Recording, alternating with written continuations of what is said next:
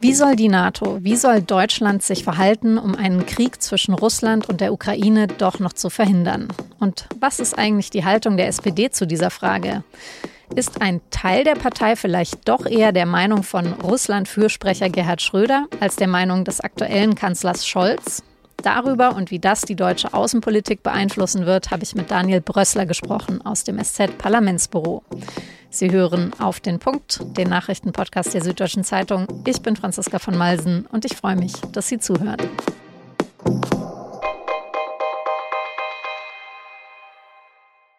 Die Situation im Osten von Europa ist unverändert. Russland hat an der Grenze zur Ukraine mehr als 100.000 Soldaten stationiert. Und alle fragen sich, ob Putin tatsächlich plant, sie in die Ukraine auch einmarschieren zu lassen. Oder ob es eben nur seine Drohkulisse ist, um der NATO sogenannte Sicherheitsgarantien abzuringen. Also, dass sich die NATO aus den Ländern um Russland herum wieder stärker zurückzieht.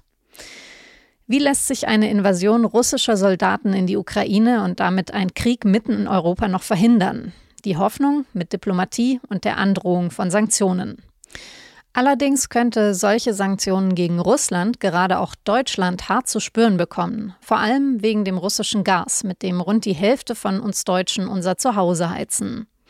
Beinahe täglich meldet sich jetzt ein anderer einflussreicher Mensch mit Vorschlägen, was zu tun wäre. Der künftige FDP-Generalsekretär Bijan Giersaray zum Beispiel, der stellt sich vor, einfach noch mehr ukrainische Offiziere in Deutschland noch besser ausbilden, damit die die Ukraine dann besser verteidigen können. Merkels ehemaliger Chefdiplomat Christoph Heusgen, der demnächst die Leitung der Münchner Sicherheitskonferenz übernimmt, der spricht sich dafür aus, doch Waffen an die Ukraine zu liefern obwohl in Deutschland traditionell die Regel gilt, keine Waffen in Konfliktregionen. Das hat auch die SPD nochmal bekräftigt. Besonders lautstark hatte sich bei der SPD ja zuletzt Ex-Kanzler Schröder geäußert, den manche auch für Russlands Cheflobbyist in Deutschland halten. Kurz gesagt findet Gerhard Schröder, das Verhalten von Putin sei doch nur logisch und von Deutschland deshalb eben nur vernünftig, der säbelrasselnden Ukraine keine Waffen zu liefern.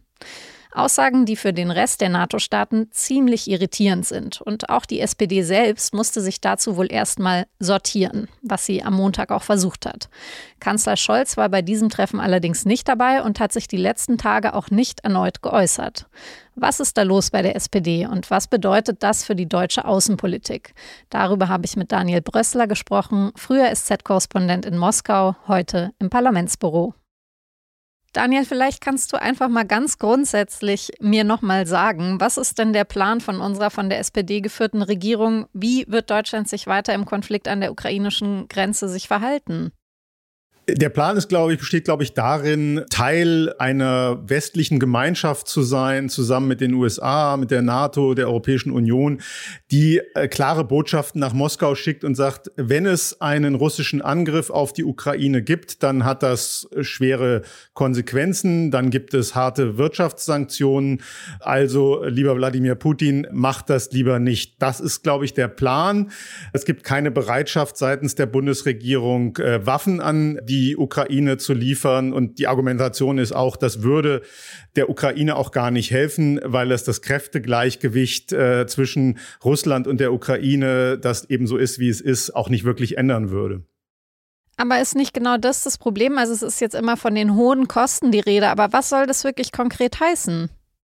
Na, ich glaube, es geht darum, der Führung in Moskau klarzumachen, dass es sehr hohe wirtschaftliche Kosten hätte, die auch dem Regime, dem System in Russland gefährlich werden könnte. Das würde den Finanzsektor betreffen, das würde den Energiesektor betreffen. Äh, Russland ist stark abhängig vom Energiesektor. Und natürlich ist Wladimir Putin auch, obwohl er starke Reserven hat, ist er natürlich abhängig von diesen Einnahmen. Und äh, die Botschaft ist also, der Preis ist sehr hoch, es würde sich nicht lohnen. Jetzt ist ja aber die Sache bei den Sanktionen, dass die nicht nur Russland treffen würden, sondern ähm, auch uns, und zwar Deutschland äh, ganz besonders. Und ich finde, es entsteht jetzt immer so der Eindruck, naja, vor allem ähm, Manuela Schwesig und Mecklenburg-Vorpommern haben ein Interesse an Nord Stream 2, aber uns würden ja alle Sanktionen auch tatsächlich wirtschaftlich und auch was unsere eigene Energieversorgung angeht, äh, selber treffen. Also, und das weiß Putin natürlich sicherlich auch. Das weiß äh, Wladimir Putin auch. Dennoch äh, müssen wir dieses Risiko in dem Fall eingehen, weil was wäre denn die Alternative? Die NATO äh, hat klar gesagt, militärisch wird es in der Ukraine nicht eingreifen. Jetzt stelle man sich vor, es gibt tatsächlich einen russischen Angriff und die Antwort des Westens wäre, wir tun fast gar nichts, äh, weil wir eben Angst haben um unsere Energielieferungen oder um anderes. Dann wäre die Botschaft ja, Russland kann angreifen, wen immer es will, es sei denn, es ist ein NATO-Land, da passiert nichts. Olaf Scholz hat das ja, manchmal wird ihm ja vorgeworfen, dass er nicht klar spricht. Das hat er ja klar zugegeben. Er hat gesagt, es ist eine Illusion zu glauben, dass Sanktionen nur Russland treffen, sondern sie treffen auch uns. Sie hätten auch hier schwere Konsequenzen und das muss man sich klar machen. Nur gibt es dazu keine Alternative. Die Bundesregierung sagt, wir sind darauf vorbereitet. Auch wenn es zu einem schweren Konflikt mit Russland kommt, bricht hier nicht die Energieversorgung zusammen. Da muss man jetzt darauf setzen, dass die Bundesregierung äh, das tatsächlich dann auch sicherstellen kann. Und würde es tatsächlich bei diesen angedrohten hohen Kosten auch bleiben, in Anführungsstrichen, wenn Russland wirklich Soldaten einmarschieren lässt dann? Das lässt sich natürlich nicht wirklich absehen. Man kann jetzt alle möglichen Szenarien sich überlegen. Man weiß ja auch nicht genau, gibt es eine groß angelegte Invasion oder gibt es ein Szenario, in dem Russland in Anführungsstrichen nur ein bisschen vorrückt und was heißt das dann für die Sanktionen? Also das ist ein bisschen müßig, sich diese ganzen Szenarien jetzt zu überlegen. Man muss eben auf alles vorbereitet sein. Die Bundesregierung und auch Olaf Scholz sagen, ja, man muss die Sanktionen klug einsetzen, so dass sie möglichst Russland stark treffen und uns möglichst wenig treffen. Ob das dann funktioniert, wird sich zeigen.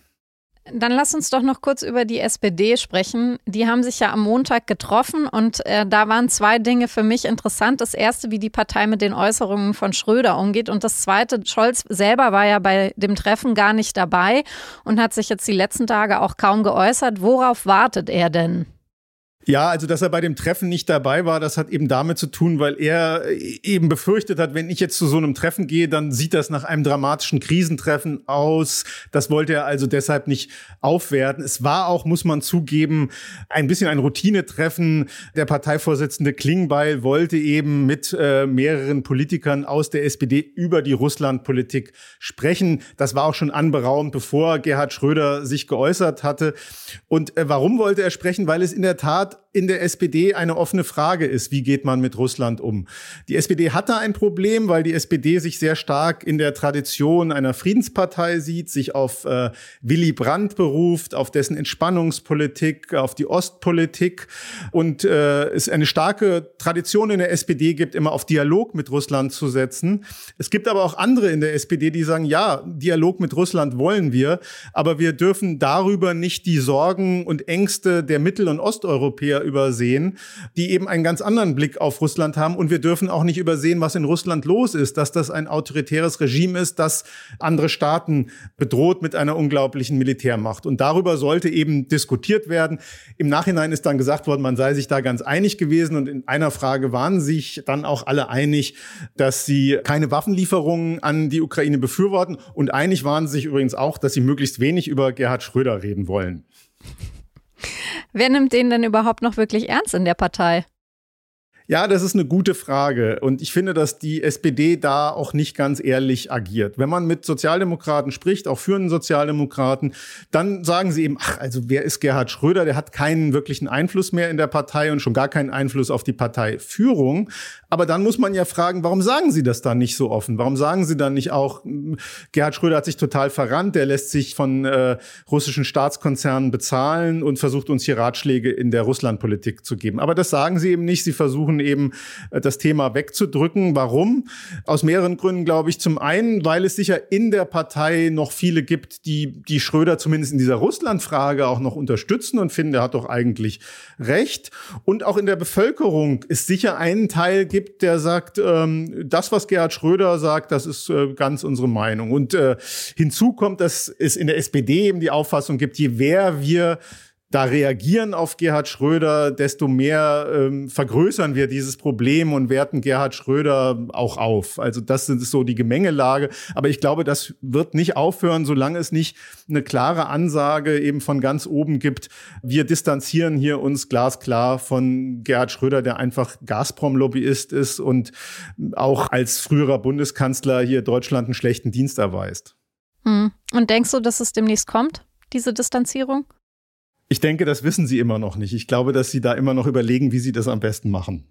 Alles klar, Daniel, dann vielen Dank für die Einschätzung und schöne Grüße nach Berlin. Ja, vielen Dank. Tschüss.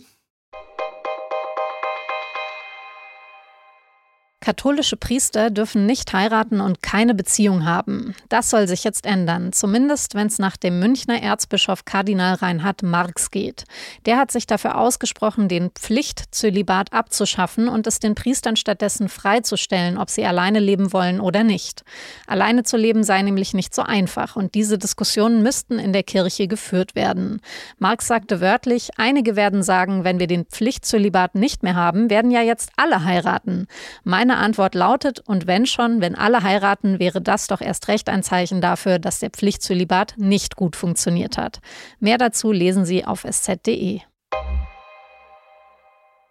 Die Grünen-Politikerin Renate Künast hat vor dem Bundesverfassungsgericht einen Erfolg im Kampf gegen Trolle und ihre Hasspostings im Netz errungen. Künast streitet schon lange darum, dass Facebook ihr die Daten mehrerer User herausgibt, die sie obszön beschimpft hatten. Sie will gerichtlich gegen diese noch unbekannten Trolle vorgehen. Das Berliner Kammergericht hatte allerdings aus einer Liste von 22 Posts auf Facebook nur zwölf als strafbare Beleidigung eingestuft. Das Bundesverfassungsgericht hat dieses Urteil des Berliner Gerichts jetzt aufgehoben aufgehoben und eine neuerliche Prüfung angeordnet. Ein guter Tag für die Demokratie, schreibt Künast auf Twitter über das Urteil.